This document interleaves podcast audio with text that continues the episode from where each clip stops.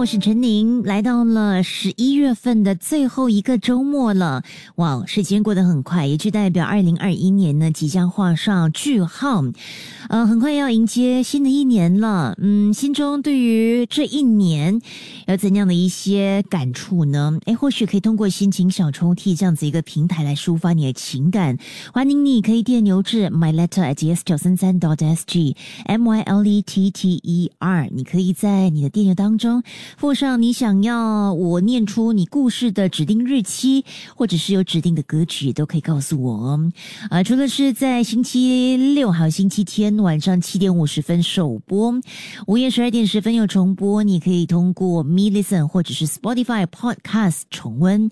今天要拉开的心情小抽屉是来自这位朋友 DX。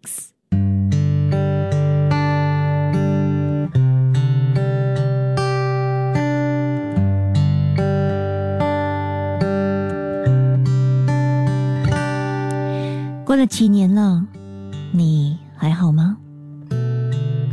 虽然表面上我们时不时还像普通朋友一样吃个晚餐、看一部电影、友善的问候，但实际上我们怎么可能像普通朋友一样啊？我们之间有太多太多未了的结。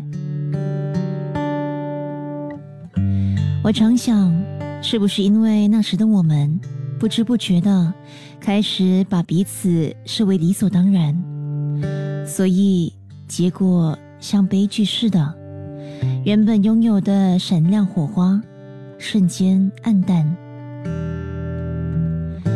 爱情竞争为亲情，这是一个自然现象吧？但是当时的我们却无法接受。或许身边从来没有过这样的例子。相爱的依然炽热着，我们的温度相反的失去情人之间的热情，剩下的只是不痛不痒的冷却。当下我们都清楚这问题的存在，可是可能过于习惯对方总是置之不顾的面对一切，所以最后我们都失去彼此在心目中的重要性。